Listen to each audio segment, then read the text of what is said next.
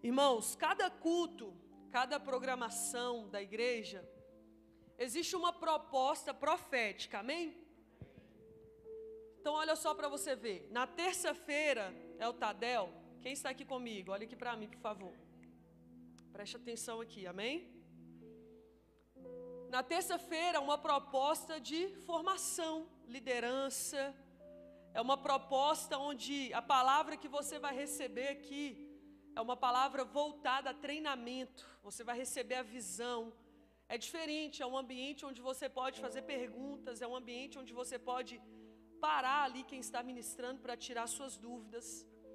A proposta da quarta profética é outro ambiente. A quarta profética é um culto de libertação, amém? Onde os demônios têm que manifestar, irmãos, as pessoas têm que sair daqui libertas. A quarta profética tem uma proposta de cura, onde através da palavra que Deus liberar do ministro, do pregador, do pastor que estiver ministrando, liberar uma palavra de cura sobre as emoções, liberar uma palavra de cura sobre o corpo físico.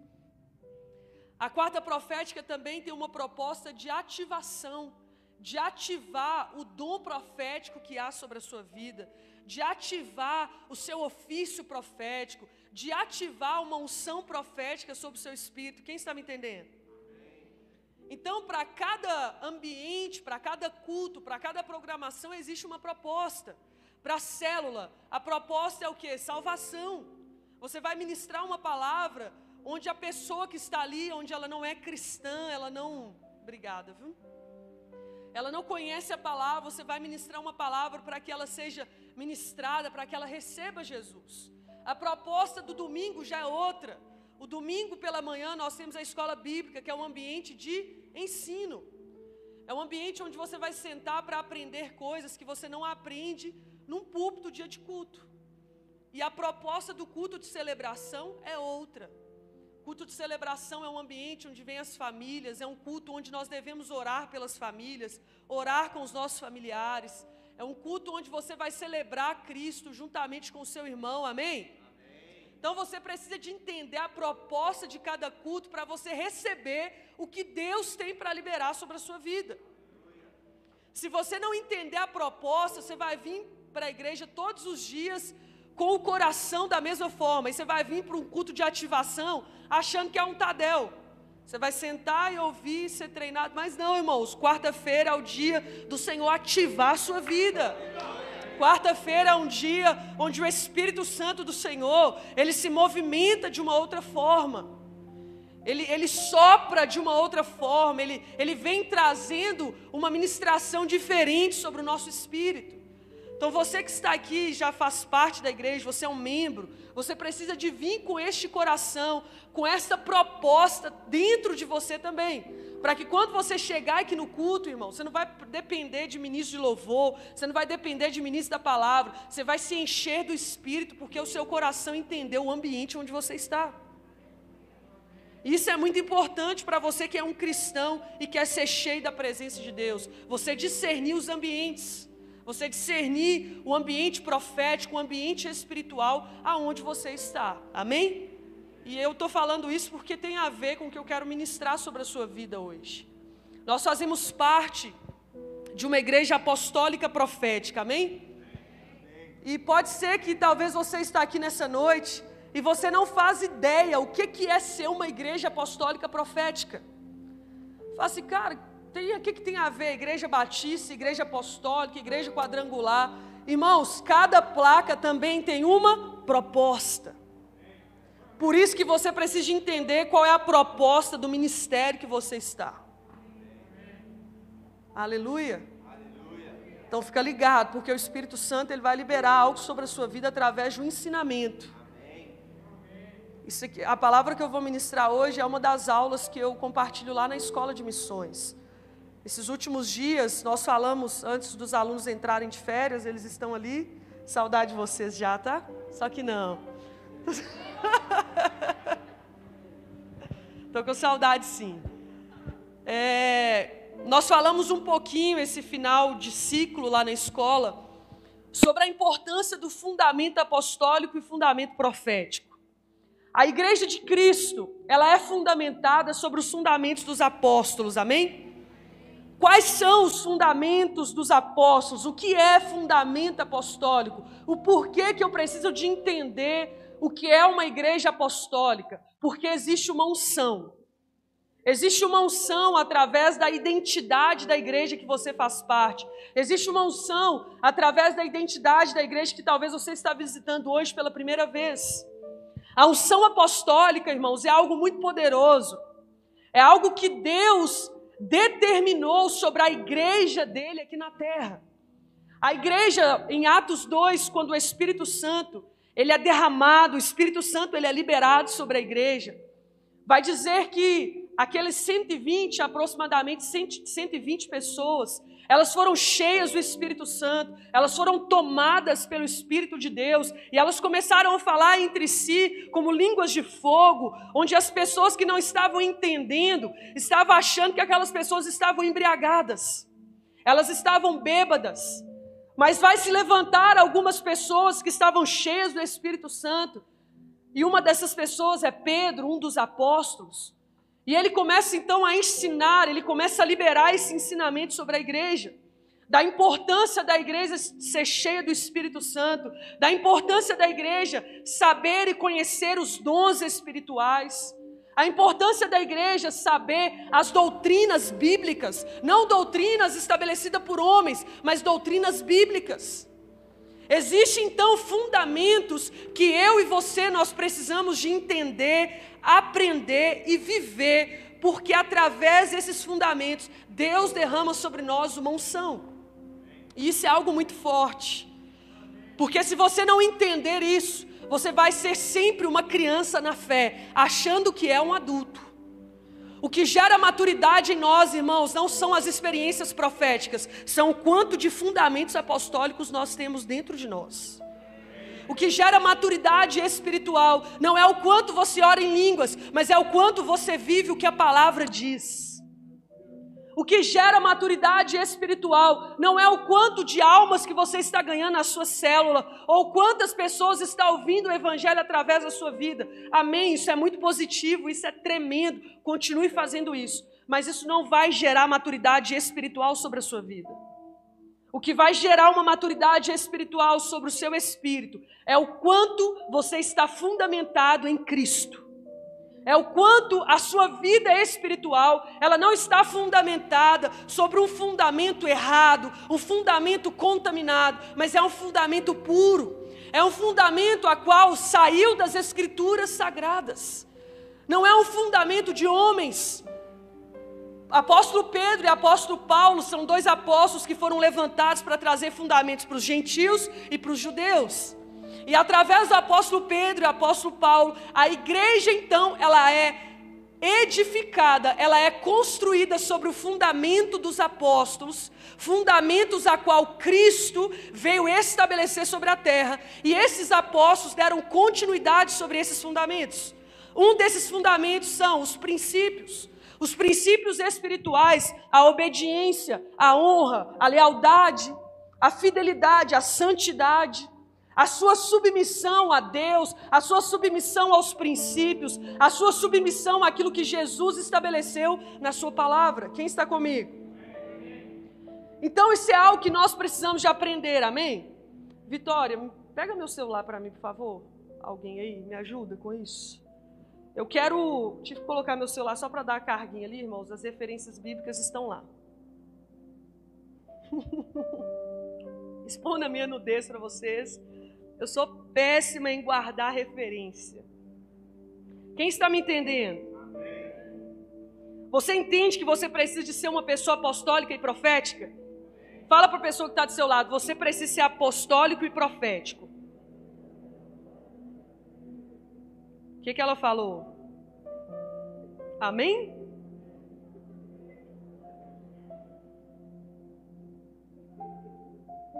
Olha só para você ver. Abra sua Bíblia comigo em Efésios 2, 20.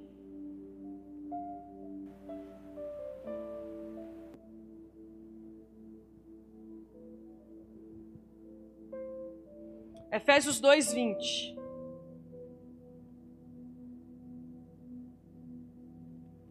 Vai dizer assim: vamos ler aqui, vamos ler do 11, amém? Vamos lá. Portanto, lembrai-vos de que, outrora, vós gentios na carne, chamados, chamados incircuncisão, por aqueles que se intitularam circuncisos na carne por mãos humanas. Naquele tempo, estáveis sem Cristo, separados da comunidade de Israel, estranhos à aliança da promessa, não tendo esperança e sem Deus no mundo. Mas agora, em Cristo Jesus, vós, que antes estáveis longe, fostes aproximados pelo sangue de Cristo. Fala comigo, sangue de Cristo. Existem três fundamentos muito poderosos sobre o sangue de Cristo. Eu quero te ensinar. Primeiro, justificação. Repete comigo, justificação. Segundo, re... não é para você falar segundo, não, é porque eu vou, eu vou falar e você vai repetir. Regeneração. E terceiro, santificação. Então vamos lá: justificação, regeneração e santificação. Vamos continuar a leitura. Irmãos, me perdoa, tá? Vou concentrar aqui. Porque ela é a nossa paz, versículo 14.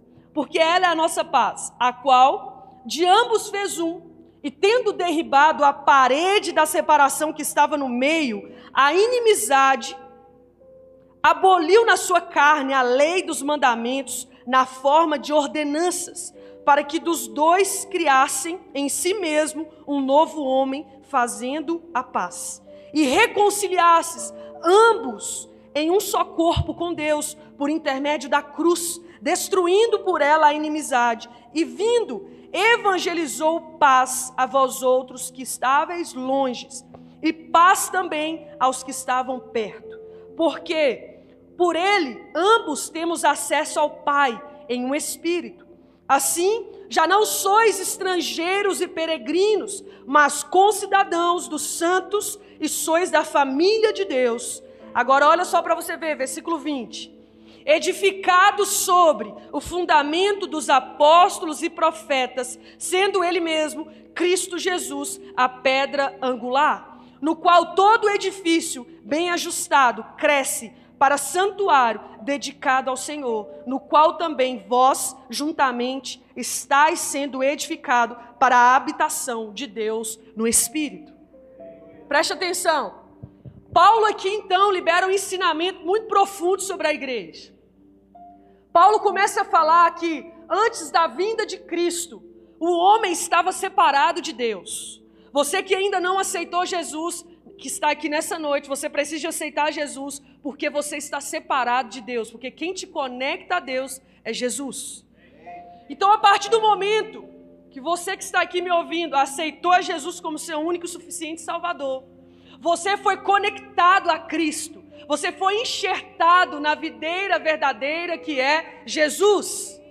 E a consequência então de você ser enxertado em Cristo ele quebrou o muro da separação, da inimizade. O pecado nos torna inimigos de Deus. Quando nós estamos no pecado, o mundo espiritual nos reconhece como inimigos de Deus. Quando nós tornamos amigos do mundo, somos inimigos de Deus. Mas através da cruz, através do poder da justificação, da regeneração e da santificação, você foi conectado a Cristo. E hoje você pode glorificar aquele que te conectou a Deus através da sua morte, através do seu corpo, que foi o próprio Jesus.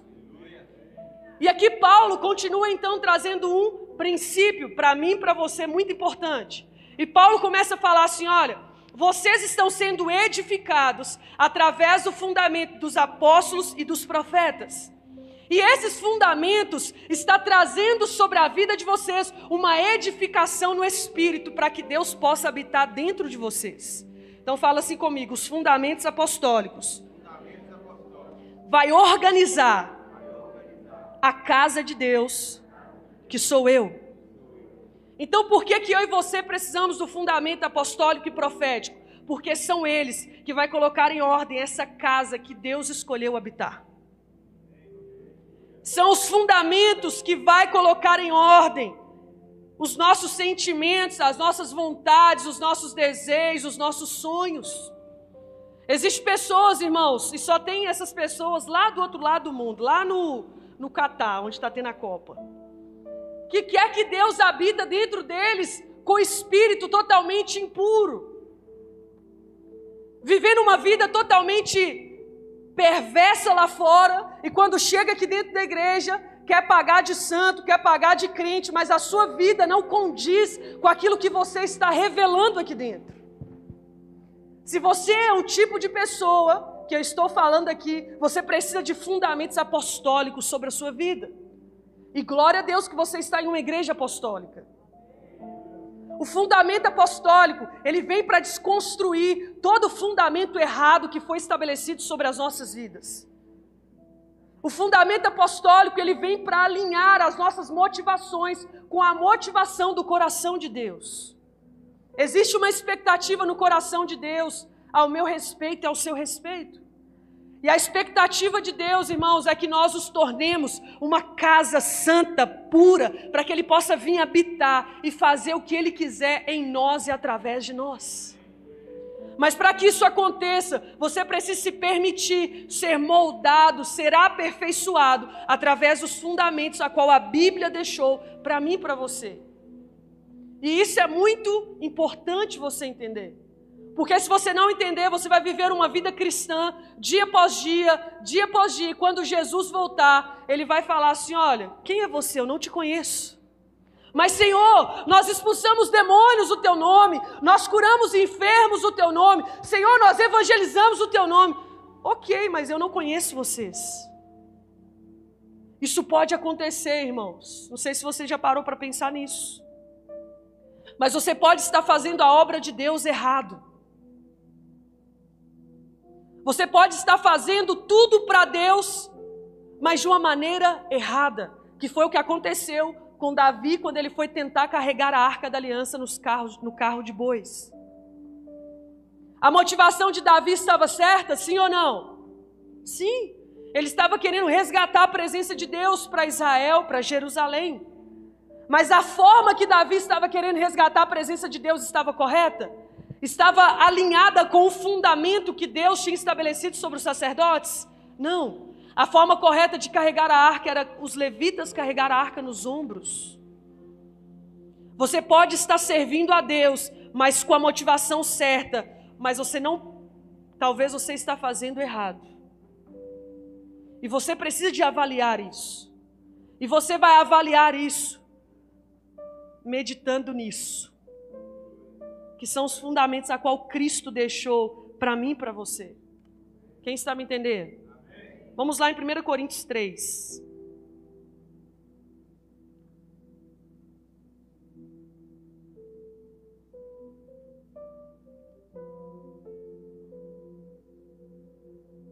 Segunda Coríntios, ou prim, primeira, perdão, 1 Coríntios capítulo 3.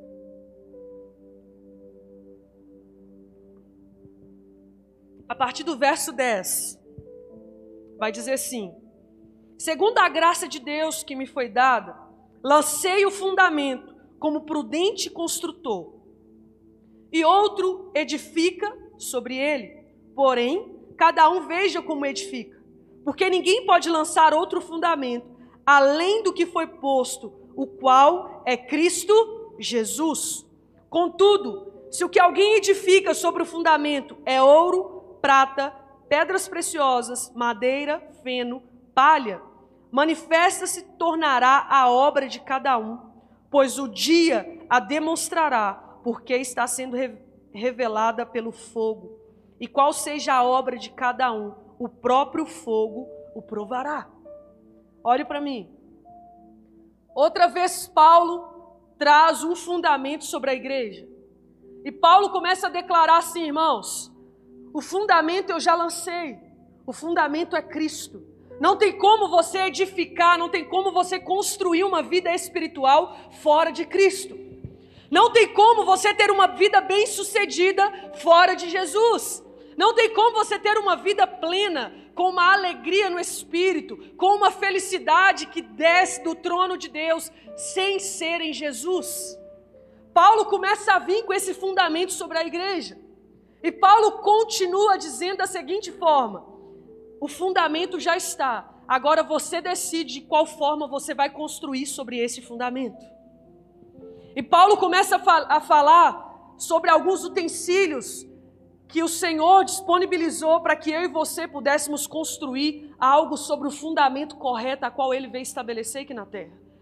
E existe três, que é o ouro, a prata e as pedras preciosas, que são os fundamentos que suportam o fogo.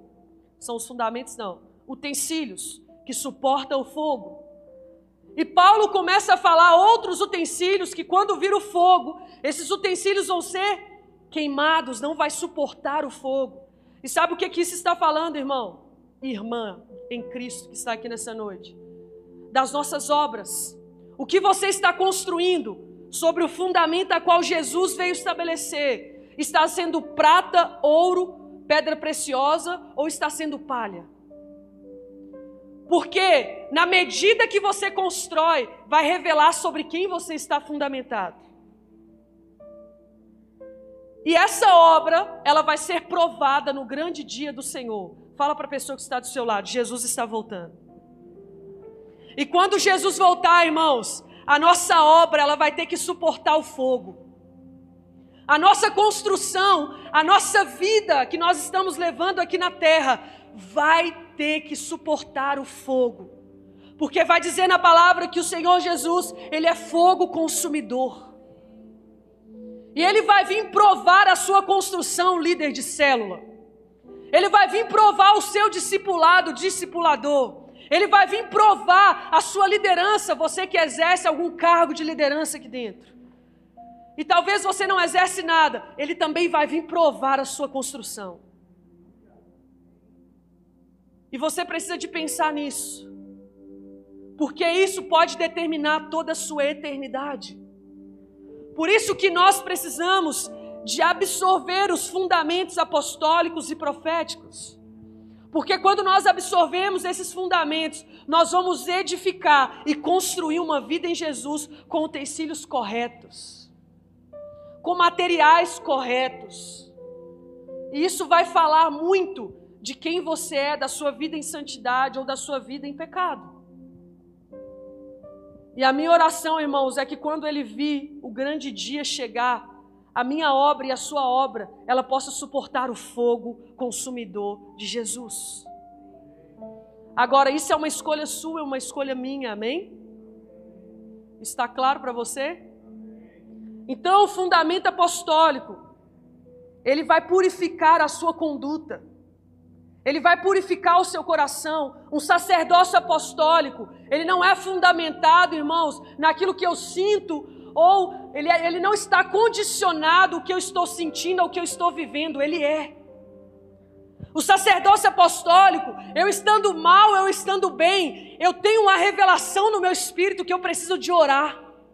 Mas quem aqui um dia, não precisa levantar a mão não, quem aqui um dia já virou e falou assim: ah, hoje eu não estou bem, não vou orar não. Ah, esse dia é o dia do meu jejum, mas eu não estou bem, eu não vou jejuar, não. Deixa eu te falar uma coisa: isso não é um sacerdócio apostólico. O sacerdócio apostólico, ele não está condicionado à sua condição, mas ele está totalmente condicionado a quem Cristo é. E ele é santo, ele é puro, ele é constante. Você não pode se mover pela sua inconstância, mas você precisa se mover pela constância dele. O sacerdócio apostólico, irmãos, não é condicionado à minha dor de cabeça, à minha dor de barriga. O sacerdócio apostólico, irmãos, não é condicionado a hoje está chovendo na quarta-feira, eu não vou para o culto, não. Não, irmãos, não é condicionado a isso. Ou não pode ser condicionado a isso. E nós precisamos de aprofundar nisso. Porque senão, irmãos, nós vamos viver somente experiências e nunca vamos viver o fundamento correto. É o que acontece quando uma geração é muito profética e pouco apostólica. Uma geração muito profética tem um mover aqui, charamanaia, nébias, canto. Se tu me canta, tu me levas e por aí vai. E roda e sapateia, relampeia e pipoca daqui. Vive isso, irmão, mas dá uma saidinha ali, irmãos, na pizzaria, da sua boca, do seu coração já sai impureza. Isso não é uma vida apostólica. Pode até ser profética, mas não são os fundamentos dos profetas que perderam as suas vidas por pregar a mensagem que Deus enviou no coração deles. Nós precisamos ser pessoas apostólicas. Pessoas apostólicas, irmãos, elas são pessoas comprometidas com a palavra. Elas são pessoas comprometidas, não é, irmãos, com a, a programação da igreja. Não, irmãos. Pessoas apostólicas são comprometidas com o céu. Se o céu falou tem culto, eu estou indo. Se o céu falou tem célula, eu estou indo. Se o céu falou tem ali um ajuntamento de pessoas orando, eu estou indo. Porque eu não sou condicionada a se tem uma ou duas ou três pessoas, eu sou condicionada à mensagem do céu. Por que, que você acha que Paulo, os apóstolos, morreram da forma que eles morreram? Porque a vida deles não estava condicionada a nada dessa terra. O dia que Paulo estava prestes a ser morto, vai chegar pessoas perto dele e falar assim: Olha, não vai para Jerusalém, não. Não vai para Jerusalém, porque se você for para Jerusalém, você vai morrer. Mas a dizer na palavra, irmãos, que o rosto de Paulo brilhava como de alguém que estava indo para Jerusalém para o propósito. Isso é uma pessoa apostólica. Uma pessoa apostólica, irmãos, a sua santidade não está condicionada à semana do discipulado. Ah, não, essa semana eu vou ter discipulado, então eu não posso pecar, porque eu não posso confessar pecado no meu discipulado. Não, irmãos, uma pessoa apostólica, ela não, ela não peca, não é por causa do homem, é porque o coração dela se entristece, porque ela entendeu que está entristecendo o coração de Deus. E para você pode ser que essa palavra seja pesada, mas eu preciso te falar isso. Se a sua conduta em Deus não está fundamentada aqui, você está apenas vivendo uma experiência no Evangelho, mas não está vivendo o Evangelho genuíno. Você apenas vem à igreja, vem ao culto, serve aqui, irmãos, mas você não está servindo o reino dos céus. Você pode estar servindo um sistema, você pode estar servindo uma denominação, mas você não está servindo o reino dos céus. E nós precisamos de olhar para dentro de nós. Sabe por quê, irmãos? Eu vou dizer isso de novo. Jesus pode voltar a qualquer hora para você. Eu estou indo naquela CTI todo dia, encontro com a Rose lá de vez em quando. Por isso que a Rose é crente assim, irmão. Porque se você for na CTI todo dia, você tem que ficar crente. Fico vendo aquele povo e falo assim: Deus, de um dia para o outro eu posso parar nessa cama e nunca mais ter a oportunidade de confessar o teu nome. E nunca mais ter a oportunidade de pedir perdão para o Senhor. Às vezes nós vivemos, irmãos, uma dimensão de evangelho onde nós pensamos que Jesus vai demorar a voltar. Mas não, ele pode voltar a qualquer momento para você. Quem está aqui? Está um silêncio, irmão. Está até ouvindo os grilos ali do mato. Mas é uma realidade que nós precisamos de entrar e viver. Uma pessoa apostólica, o dízimo e a sua oferta não está condicionada à mensagem que sai desse púlpito. Uma pessoa apostólica, o dízimo e a oferta, está condicionada à revelação que ela tem de que o dinheiro que está no bolso dela é de Deus e não é dela. Uma pessoa apostólica, irmãos, a vida dela é condicionada à eternidade, não na terra. E aí você começa a peneirar. Irmãos, eu fico imaginando, depois que eu comecei a entender a diferença de uma pessoa apostólica para uma pessoa profética, eu comecei a ler as cartas de Paulo de uma maneira diferente. Você pega Paulo dando sermão, irmãos, para as igrejas. Ele fala para a igreja ali de a carta que ele escreve aos Gálatas. E ele começa a falar assim: Olha, pastora Luciana, Vocês começaram bem. Vocês começaram no espírito. Vocês começaram obedecendo. Vocês começaram no primeiro amor. Vocês começaram fazendo tudo com uma motivação certa e da forma certa. Mas agora vocês estão fazendo tudo na carne. Agora aquilo que foi deu início ao espírito, vocês estão finalizando na carne. E Paulo começa a exortar a igreja, chamando ele de, deles de crianças na fé, pessoas imaturas. E Paulo começa a trazer um fundamento apostólico sobre aquela, sobre aquela igreja. É onde Paulo começa a liberar o ensinamento sobre o, o fruto do Espírito e a obra da carne. E ele começa a falar assim: olha, aqueles que são cheios do Espírito, eles têm alegria, eles têm domínio próprio, são pessoas pacientes, são pessoas que amam. Mas as pessoas que estão na carne são pessoas obstinadas, são pessoas que caminham em facção, são pessoas impuras. Paulo, irmãos, começa a filtrar a condição da igreja. E a sensação do meu espírito, irmãos, é o que Deus quer fazer aqui nessa noite. Ele quer filtrar algumas pessoas aqui. Eu não sei se você acredita em uma palavra profética. Se você acredita, essa é uma palavra profética para a sua vida. Deus deseja filtrar o seu evangelho. O Espírito Santo nessa noite, ele deseja passar o seu evangelho num filtro. Ele deseja passar o seu evangelho na peneira. Quem que já peneirou areia? A parte boa desce, a parte ruim fica onde? Na peneira. E depois você descarta e joga fora. Essa é a sensação do meu espírito. Através dessa mensagem que o Espírito Santo está compartilhando com você nessa noite. Deixa Deus peneirar a sua maneira de viver no Evangelho. Deixa Deus peneirar, Jéssica, os levitas que sobem aqui. Deixa Deus peneirar os líderes de célula. Sabe por quê, irmãos? A igreja do Senhor Jesus, ela é santa. A igreja do Senhor Jesus, ela é santa, ela é pura. E nós que ministramos a igreja, seja você que sobe nesse altar, ministra a igreja atrás daquelas mesas, ou ministra a igreja em qualquer ambiente aqui no ministério, o seu evangelho precisa ser filtrado em fundamentos apostólicos. Porque senão, irmãos, vai dar ruim para nós.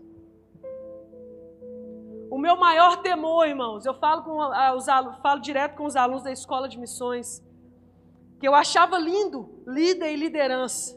Mas depois que eu comecei, eu entrei nesse negócio, irmão. É a maior loucura que a gente já fez e a gente faz na vida. É entrar para o corpo eclesiástico, para alcançar um lugar ou uma posição de liderança. Porque existe uma responsabilidade. E você que está aqui nessa noite, você precisa entender isso, amém? Antes de você querer ser uma pessoa profética, você precisa ser uma pessoa apostólica. O seu sacerdócio precisa ser apostólico. A sua conduta como um filho precisa ser apostólico. O seu casamento precisa ser apostólico. Sabe qual foi um fundamento, pastor Tiago? De um apóstolo para os presbíteros, para os homens das igrejas que eram casados. Paulo começa a trazer um fundamento da seguinte forma: Olha, homens, amem a, igre... amem a sua esposa como Cristo amou a igreja. Olha, mulheres, sejam submissas aos seus maridos. Irmãos, isso é uma peneira ou não é? E ele começa a trazer ensinamentos apostólicos para os filhos. Filhos, honra o teu pai e a tua mãe. Se você, homem, um chefe de casa, um chefe de família, não tem governo sobre a sua casa, você não pode exercer governo dentro da igreja. Isso, irmãos, é uma igreja apostólica. A vida que você leva dentro da sua casa não é diferente do que você vive aqui dentro. A vida que você leva no seu emprego não é diferente da vida que você leva aqui dentro.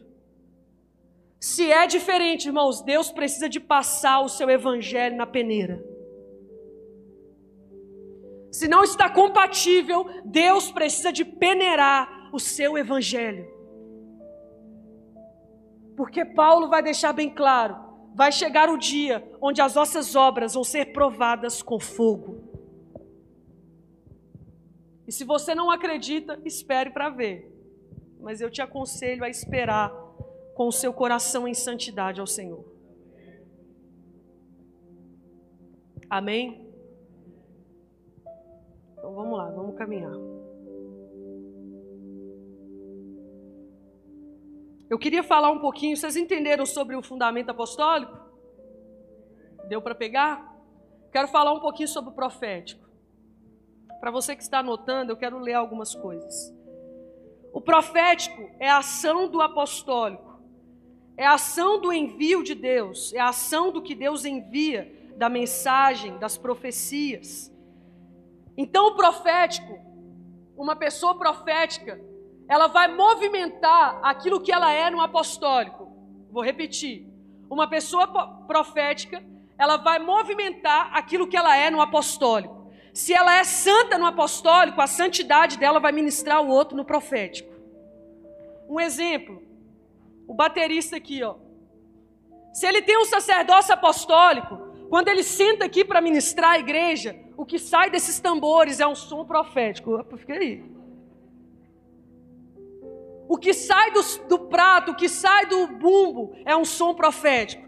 A Milena, se a Milena é uma sacerdotisa apostólica, o som que ela está liberando aqui, irmãos, está movimentando uma hierarquia de anjos nesse ambiente.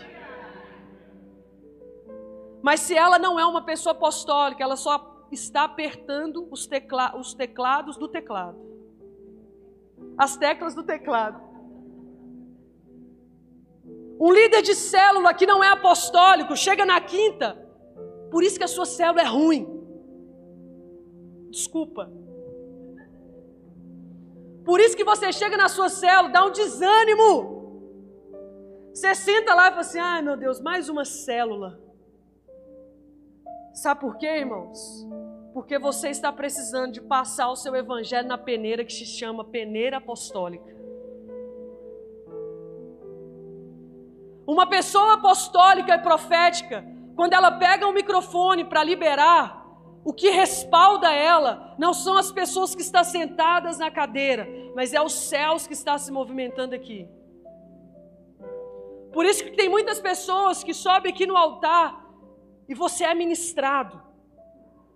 Pessoas que ministram louvor, pessoas que ministram palavra, o seu coração, irmãos, parece que começa a jorrar uma água. Porque são pessoas que vivem uma vida apostólica em casa e ela só libera aqui o profético aqui, ó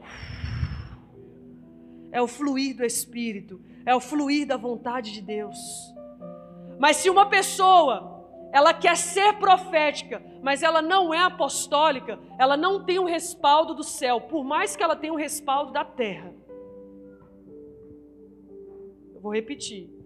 Uma pessoa que não é apostólica, mas quer ser, quer ser profética, ela tem um respaldo da terra, mas ela não tem um respaldo dos céus. Quem lembra daquela passagem que Paulo encontra com uma menina cheia de demônios e tinha um espírito nela que era de Pitom? E Paulo e ela começa a elogiar Paulo, servo de Deus, homem de Deus. E aparentemente tudo bem. Mas Paulo, impulsionado por uma vida apostólica, um espírito profético, fala assim: Olha, eu te repreendo, demônio. Sai da vida dessa menina em nome de Jesus. Uma pessoa apostólica, irmãos, ela não, ela não é seduzida pelo que, pelo que a terra respalda ela, mas ela é totalmente seduzida pelo que o céu fala sobre ela. Naquele momento, aquela menina tentou seduzir o apóstolo Paulo, o espírito, né? Mas Paulo, cheio do espírito, cheio do entendimento, cheio do discernimento espiritual, fala assim: olha, cala sua boca aí, capeta porque eu não quero ser respaldado por você, não. Quem me respalda é o céu. E é isso que precisa acontecer nos nossos dias, irmãos. Não queira ser respaldado pela terra, queira ser respaldado pelos céus. E somente as pessoas apostólicas são respaldadas pelo céu. Somente uma pessoa que vive um sacerdócio puro, uma conduta diante de Deus, uma vida em santidade, uma vida em obediência, vai conseguir atrair sobre a sua vida um respaldo celestial. Mas se não, você apenas vai viver um evangelho que infelizmente não está sendo peneirado pela peneira apostólica. E a minha oração hoje, irmãos, levante a sua mão. A minha oração hoje pela sua vida e pela minha vida é que o Senhor ele libera uma peneira dos céus aqui para peneirar o seu evangelho, para peneirar o seu sacerdócio, para peneirar a sua vida com ele. E isso não vem para a morte, mas isso vem para a vida. Isso não vem para gerar em você uma tristeza ou uma angústia, mas isso vem para te alinhar ao propósito de Deus. Isso vem para te lançar na perfeita vontade de Deus. Em nome de Jesus, você que crê, ore agora, fala Espírito Santo de Deus, passa a peneira sobre a minha vida, alinha, Senhor, a minha vida, me ensina a ser uma pessoa apostólica, me ensina, Espírito Santo, a ter uma conduta reta e íntegra diante do Senhor.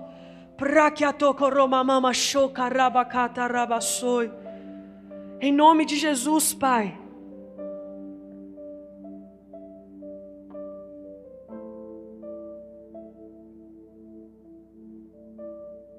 Amém? Amém? Deixa o Espírito Santo fazer isso com você essa noite. Talvez a sua vida está travada, irmão, e você está achando que você precisa que alguém coloque a mão sobre a sua cabeça. Não, você só precisa de fundamento. Talvez você quer que a sua vida ministerial rompa, que a sua vida espiritual voa como águia. Você só precisa, irmãos, buscar fundamentos corretos para respaldar sua vida neles. E assim você vai edificar e vai construir algo eterno para Cristo. Assim a sua vida espiritual, ela não vai mais, irmão, ser uma vida espiritual assim, ó,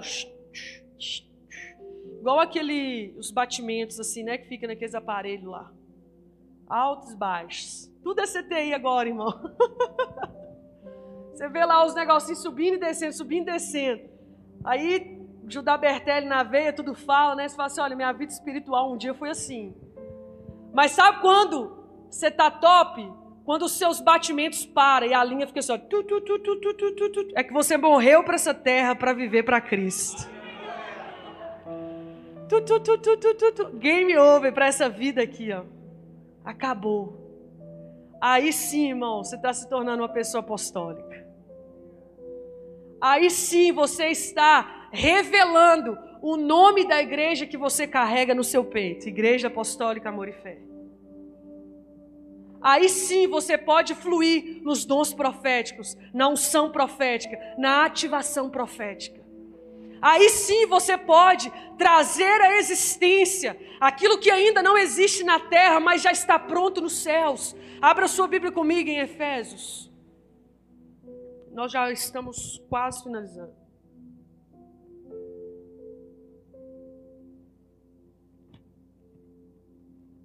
Efésios capítulo 1.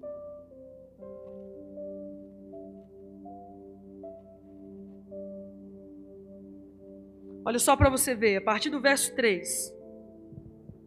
Bendito Deus e Pai de nosso Senhor Jesus Cristo, que nos tem abençoado com toda sorte de bênção espiritual nas regiões celestiais em Cristo, assim como nos escolheu nele antes da fundação do mundo para sermos santos e irrepreensíveis perante Ele.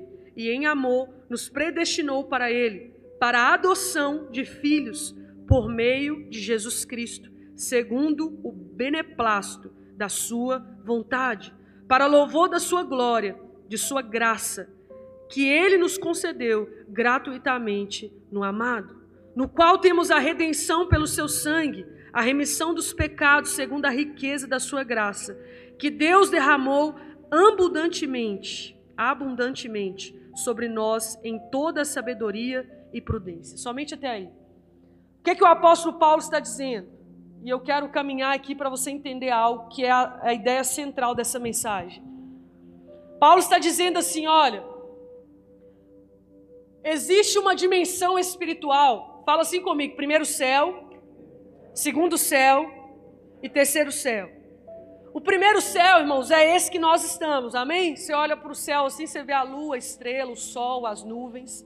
O segundo céu é onde acontece toda a movimentação espiritual de anjos, demônios, aonde tudo aquilo que Jesus resgatou, comprou com o teu sangue para nós, está nessa região ou nesses lugares espirituais.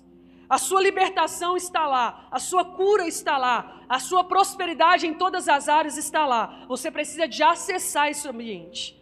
E Paulo deixa bem claro em uma carta apostólica que Deus já derramou todas as bênçãos, tudo aquilo que nós precisamos já está em um ambiente acessível. Mas deixa eu te falar algo, talvez ninguém nunca te falou isso. Só acessa esses ambientes pessoas apostólicas. Só acessa o segundo céu uma pessoa que tem um sacerdócio apostólico. Só acessa o segundo céu, só dá voz de comando para o segundo céu uma pessoa que tem fundamentos apostólicos. Só vai colocar, irmãos, a mão sobre os endemoniados, enfermos, e vai trazer libertação e vai trazer cura. Pessoas que estão buscando no Senhor viver uma vida apostólica, pessoas que estão buscando em Deus viver uma vida profunda nele. Porque se você não acessar este ambiente, tudo aquilo que foi liberado sobre a sua vida vai permanecer lá e você vai permanecer aqui em miséria, em escassez. E essa não é a vontade de Deus para a sua vida, amém? A vontade de Deus para a sua vida é que você seja próspero em tudo. É que onde você colocar a planta dos seus pés, você tome por herança. É onde você colocar a sua mão, vai ser abençoado. Mas só entende essa chave espiritual alguém que está sendo transicionado ou alguém que está indo para este ambiente apostólico. Por isso que você precisa de ir para esse lugar. Por isso que você precisa às vezes deixar de ser um pouquinho profético para ser mais apostólico. E foi algo que Deus fez comigo, irmãos. Eu olhava para o chão, eu queria fazer um ato profético. Eu olhava para a bandeira, eu queria fazer um ato profético. Eu olhava para o púlpito, eu queria fazer um ato profético. Tudo para mim era profético. Até que um dia Deus me para e fala assim: olha, você precisa de entender mais sobre o apostólico. Você precisa de entender mais nas dimensões apostólicas. Porque é o apostólico que vai respaldar o seu profético. E eu quero te mostrar algo aqui em Efésios. Vira aí algumas páginas. Efésios 6 antes da gente finalizar. Tá dando para entender, irmão?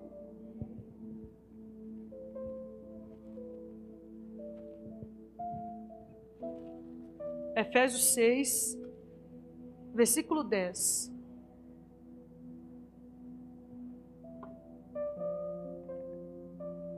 Vai dizer assim: Quanto ao mais, Sede fortalecidos no Senhor e na força do seu poder.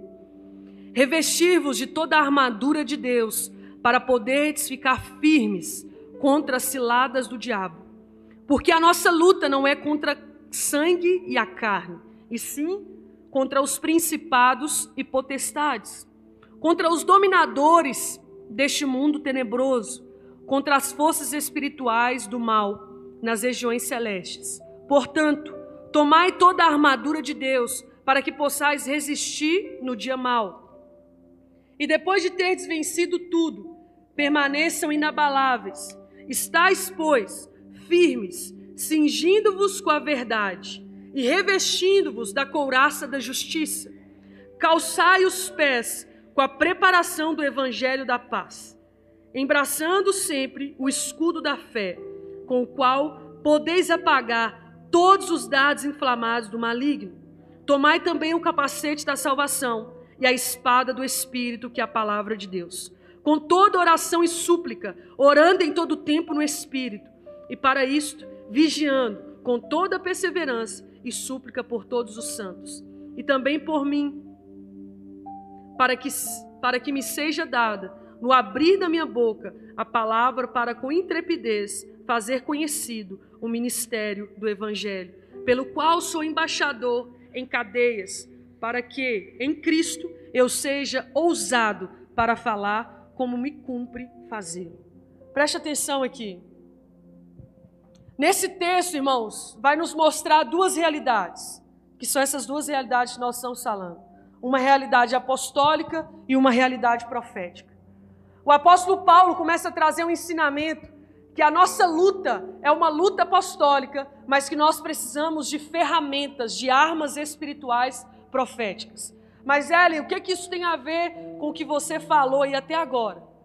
Você precisa de ser uma pessoa apostólica porque você está vivendo dias de lutas apostólicas. A nossa luta não é mais uma luta, irmãos, contra, como o apóstolo Paulo diz, contra pessoas, contra apenas um sistema religioso, mas a nossa luta são contra, contra principados e potestades. E a luta contra principados e potestades, ela deve ser lutado, ela deve ser. É, como que fala aquela palavra? Travada. Obrigada, Débora. Os meninos da escola de missão já sabem, irmão. Só olhar para mim que eles sabem a palavra que eu quero usar.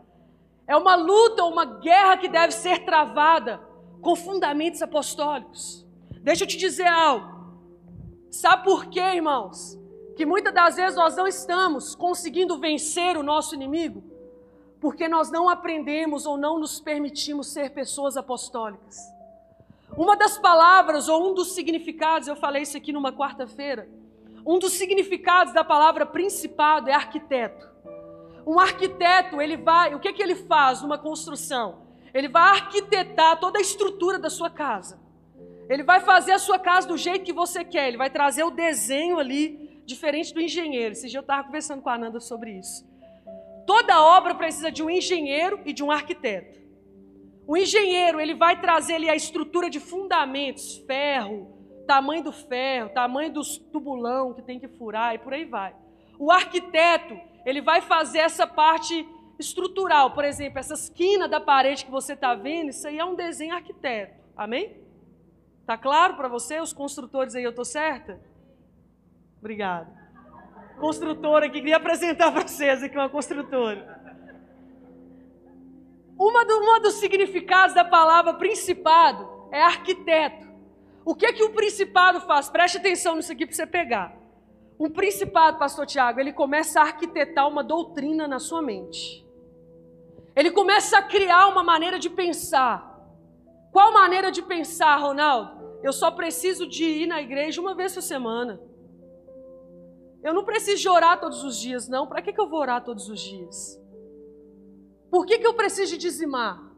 E aí o principado, o mamon, começa a arquitetar na sua mente, mas você já oferta. E ele começa a gerar uma, um desenho, uma estrutura dentro da sua mente.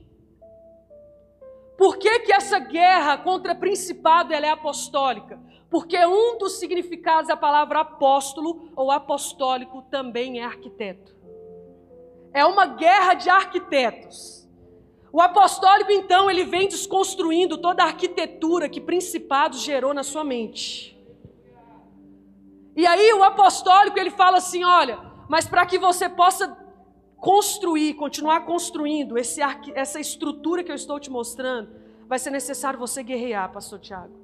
E para você guerrear, você precisa de armaduras proféticas. Toma a espada, toma o escudo, toma o capacete para você proteger a sua mente. Toma a couraça para você proteger suas emoções.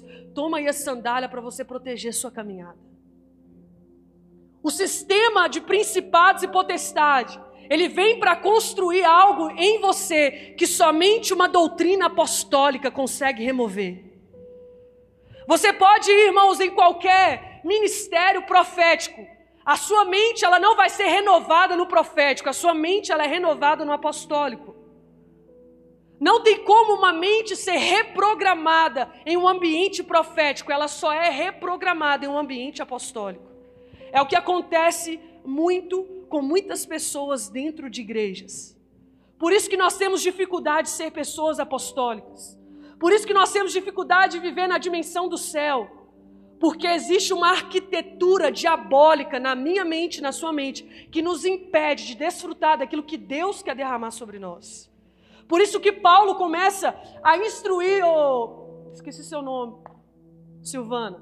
Por isso que Paulo começa a falar assim: olha, você precisa de entender que a sua guerra não é contra pessoas. Porque sabe o que, é que os principados faz? Ele começa a falar assim: olha, não, pastor Tiago, é o Jean que está pegando o seu pé. Não, é o Jean que está sendo chato, é o Jean que está falando a mesma coisa na sua cabeça. E aí começa a gerar as intrigas, começa a gerar conflitos. E aí, enquanto você está entrando em conflito na carne, os principados estão rachando o bico de você. Não sei se você conhece essa expressão, mas é rindo da sua cara. Quando você está lá guerreando contra a carne, existem demônios, principados e potestades lutando uma guerra apostólica e eles estão vencendo essa guerra. Mas eu quero declarar que hoje, esses principados que arquitetaram pensamentos, sentimentos, forma de pensar na sua mente, está sendo quebrado em nome de Jesus. Toda a arquitetura diabólica, irmãos, existe uma estrutura de principados que todos nós desfrutamos dela, principalmente a Jéssica. Você vai dar dinheiro para o pastor, você vai dar dízimo para o pastor? Antes de você ser crente, era assim que você pensava ou não? Era, irmão. Está aí hoje ofertando e dizimando as nações. Porque uma doutrina apostólica veio e fez assim: olha, quebrou. É isso que as nossas crianças precisam aprender. Porque a arquitetura começa na infância. Começa gerando uma forma de pensar. Ah, mas isso aqui eu vou falar para o meu pai, isso aqui não. Aí você traz isso para a autoridade espiritual. Isso aqui eu vou passar para o meu pastor, isso aqui não. Aí sabe o que começa a acontecer, irmãos? Nós começamos a ser envolvidos em uma doutrina diabólica. E eu quero falar de três doutrinas aqui, rapidinho. Vai lá em Apocalipse.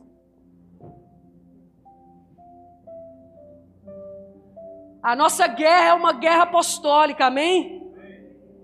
Você está em uma guerra apostólica, por isso você precisa ser apostólico. Apocalipse 2:20. Me ajuda aí, Vitória. Irmãos, está ficando claro? Apocalipse 2:20. Olha só. Tenho, porém, contra ti Ó, tenho, porém, contra ti, ó, tolerares que esta mulher Jezabel, que a si mesmo se declara profetiza, não somente ensine, mas ainda seduza os meus servos a praticarem a prostituição e a comerem coisas sacrificadas aos ídolos. Primeira doutrina que principados coloca dentro da minha mente, dentro da sua vida dentro da sua mente. A doutrina de Jezabel. Qual que é a doutrina de Jezabel? Sedução, rebelião, manipulação. Uma doutrina, irmãos, que somente uma pessoa com unção apostólica consegue remover isso da sua mente. Pode vir o profeta, não sei o que lá, se ele não tem uma unção apostólica, ele não vai conseguir destruir essa doutrina, essa estrutura jezabélica na mente da igreja. É uma doutrina que precisa de ser despedaçada através de fundamentos apostólicos. Sabe qual o fundamento apostólico que destrói Jezabel?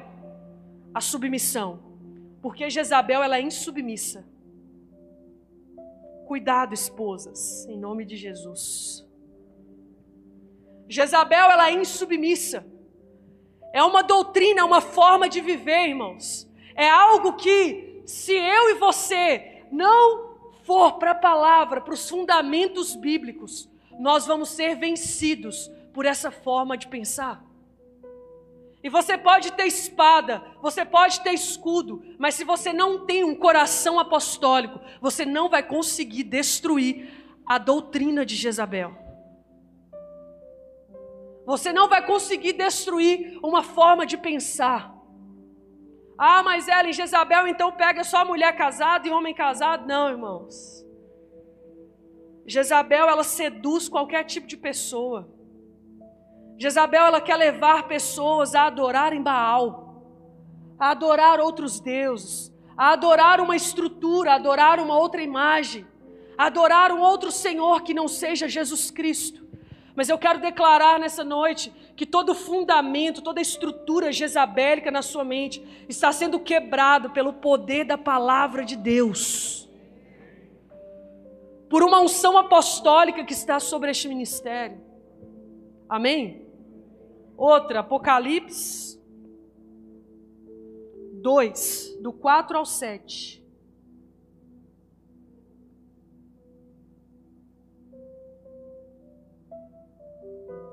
Apocalipse 2. Tenho, porém, contra ti que abandonaste o teu primeiro amor. Lembra-te, pois, de onde caíste, arrependa-te e volta à, prática das primeiras obras. E se não, venho a ti e moverei do seu lugar o teu candeeiro, caso não te arrependas. Tens, contudo, ao teu favor, que odeia as obras dos nicolaítas, aos quais eu também odeio. Que tem ouvi, quem tem ouvidos, ouça o que o Espírito diz à igreja. Ao vencedor, dá-lhe-ei que se alimenta da árvore da vida que se encontra no paraíso de Deus. Uma outra doutrina, a doutrina dos nicolaítas. A rebelião, a desobediência.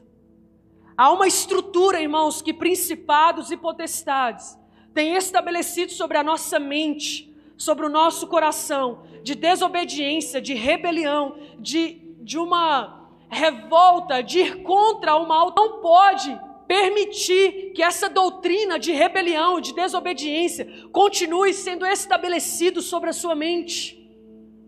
Essa doutrina ela precisa ser removida, mas ela só vai ser removida a partir do momento que a sua vida, o seu evangelho passar pela peneira apostólica. A partir do momento que o seu sacerdócio passar pela peneira apostólica.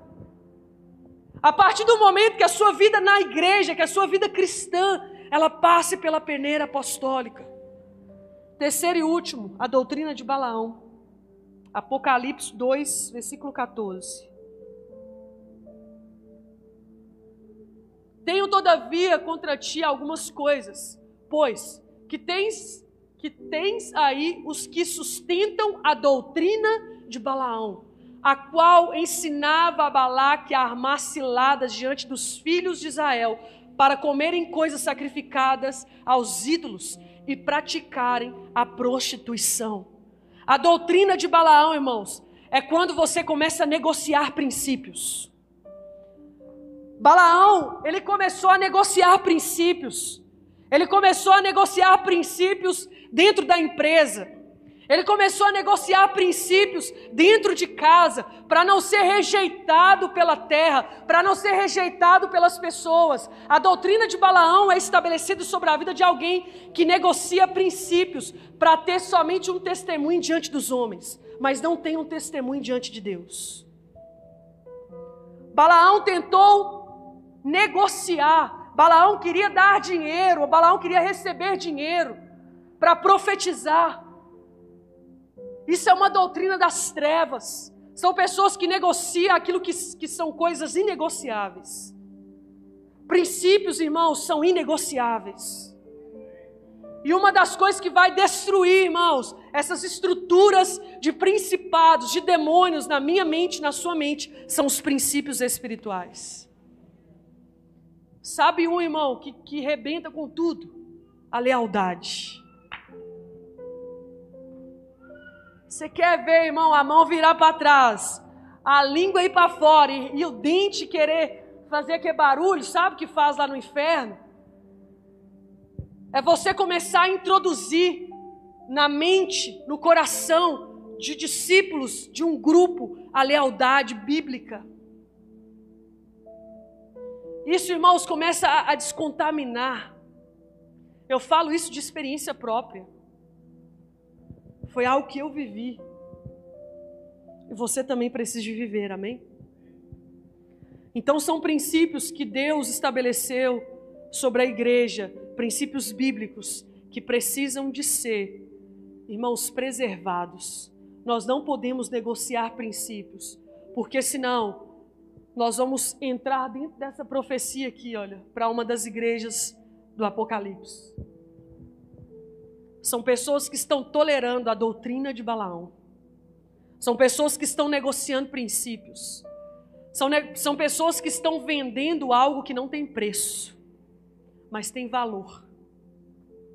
Somente assim nós vamos conseguir vencer uma guerra apostólica usando armas proféticas. Somente assim, a espada que Deus te entregou, as armas que Deus te entregou, e você que está aqui nessa noite sabe a arma que Deus te entregou para guerrear. Somente assim você vai conseguir usar essas armas. Quando você entrar em um campo de batalha apostólico. Quando a sua vida, irmãos, liberar uma canção apostólica. Não precisa se preocupar com o profético. O profético vai ser consequência da sua vida apostólica. Se coloque de pé no seu lugar.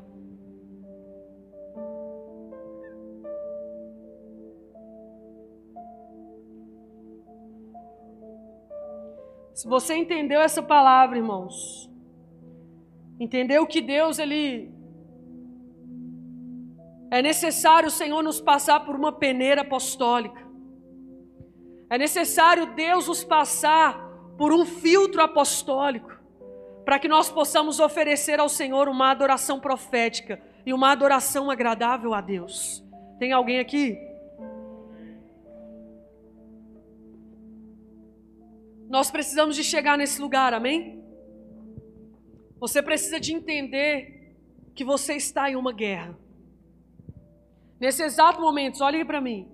Nesse exato momento, irmãos, existem milhares e milhares de demônios e anjos lutando. Demônios lutando para que você não entenda essa palavra. E anjos lutando para que você entenda essa palavra.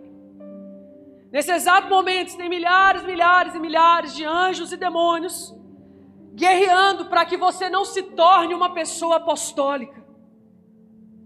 Há milhares de anjos e demônios guerreando para que você continue com a mesma forma de pensar. Coloque aqui para mim Romanos 1 em diante, por favor. Romanos 12, versículo 1 em diante. E é necessário eu e você entrar em um lugar onde a nossa mente ela vai ser renovada, para que nós possamos desfrutar de uma unção apostólica e uma unção profética. Olha só para você ver o que, que o próprio Paulo vai dizer.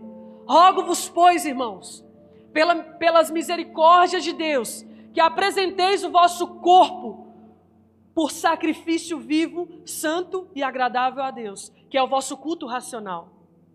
E não vos conformeis com este século, mas transformai-vos pela renovação da vossa mente, para que experimenteis qual seja a boa, agradável e perfeita vontade de Deus. Agora preste atenção, irmão, sabe o que, que significa essa palavra? Conformeis.